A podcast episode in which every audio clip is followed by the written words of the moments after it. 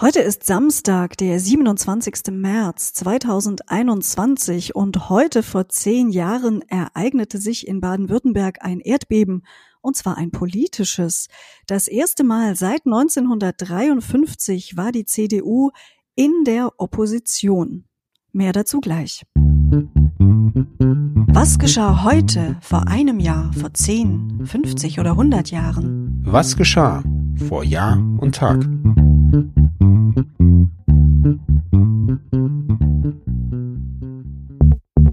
Vor einem Jahr.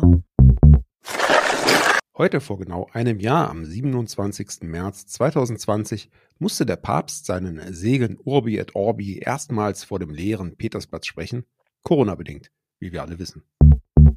Vor zehn Jahren. Jana, das war ja vor genau zehn Jahren, am 27. März 2011, ein sprichwörtlich schwarzer Tag für die CDU in Baden-Württemberg.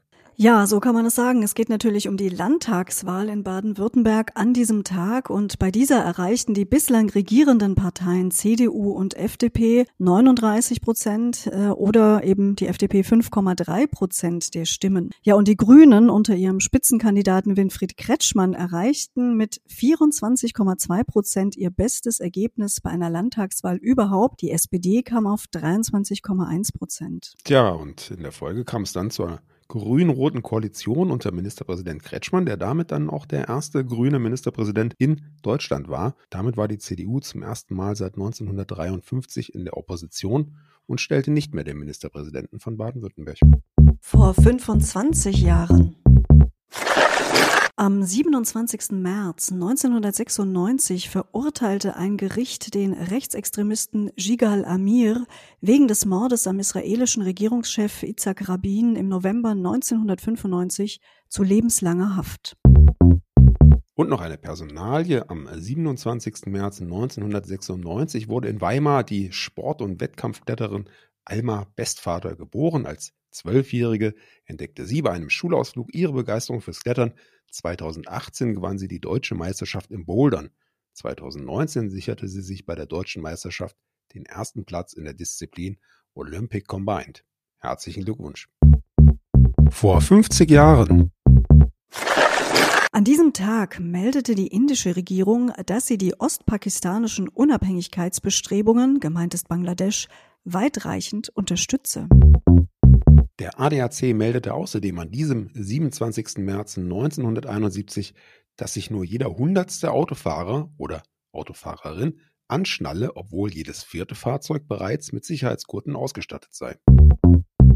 Und ein Geburtstagskind haben wir heute noch. David Coulthard, geboren am 27. März 1971 in Schottland. Das ist ein ehemaliger britischer Automobilrennfahrer. Zwischen 1994 und 2008 trat er für Williams, McLaren und Red Bull zu 246 Grand Prix in der Formel 1 Weltmeisterschaft an. Davon gewann er 13 und wurde insgesamt viermal Dritter in der WM-Gesamtwertung. Sein größter Erfolg in der Formel 1 war die Vize-Weltmeisterschaft in der Saison 2001 1 hinter Michael Schumacher. Vor 75 Jahren. Ein neuer Oberbürgermeister für Essen, der es noch weit bringen sollte. Am 27. März 1946 wählte das Essener Stadtparlament den CDUler Gustav Heinemann zum Oberbürgermeister der Stadt. Heinemann wurde 1969 dann Bundespräsident als SPD-Parteimitglied. Er war 1957 zur SPD übergetreten. Am selben Tag erhielt Heinrich Mohn von den Briten in Deutschland die Lizenz zur Wiedereröffnung des Verlags Bertelsmann in Gütersloh. Heute vor 75 Jahren geboren ist Olaf Malolepski. Der deutsche Schlagersänger ist bekannt als Mitglied der Gruppe Die Flippers. Seit Auflösung der Flippers im April 2011 tritt er als Solokünstler auf. Vor 100 Jahren.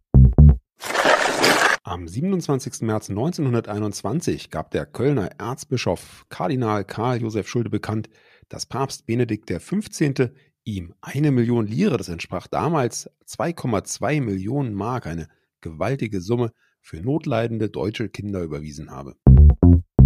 Ein Geburtstagskind haben wir heute noch. Am 27. März 1921 in München geboren ist der Volksschauspieler Toni Berger. Die Rolle seines Lebens fand er in dem bayerischen Volksstück Der Brandner Kasper und das ewig Leben, in welchem er über tausendmal den Borndelkramer also den Tod, verkörperte. Dadurch wurde er einer der Großen des bayerischen Komödienspiels. Auch in Film und Fernsehen war Toni Berger gefragt. Er spielte in vielen bekannten Fernsehserien Gastrollen, beispielsweise im Tatort, in Weißblaue Geschichten, Derrick, Meister Eder und sein Pumuckel und Der Bulle von Tölz. Berger starb 2005 in München.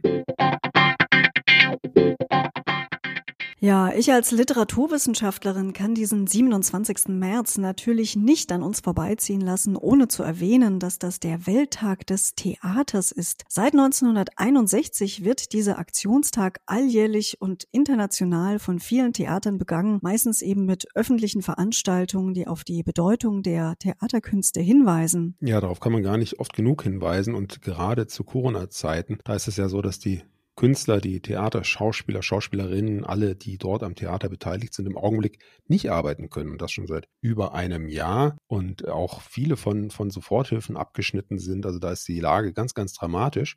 Vielleicht führt ja der 27. März heute dazu, sich daran zu erinnern und der eine oder die andere kauft sich demnächst mal wieder eine Theaterkarte oder vielleicht sogar gleich ein ganzes Jahresabo. Ein Abo gibt es übrigens auch von vor Jahr und Tag. Wir freuen uns, wenn ihr uns abonniert auf der Podcast-App, die ihr hört oder auch einfach über unsere Facebook-Seite könnt ihr weitere Infos erhalten, wo es ein Abo unseres Podcasts überall gibt. Ansonsten wünschen wir euch noch einen wunderbaren Samstag, freuen uns, wenn ihr morgen wieder dabei seid. Tschüss, bis dahin sagen Sebastian und Anna.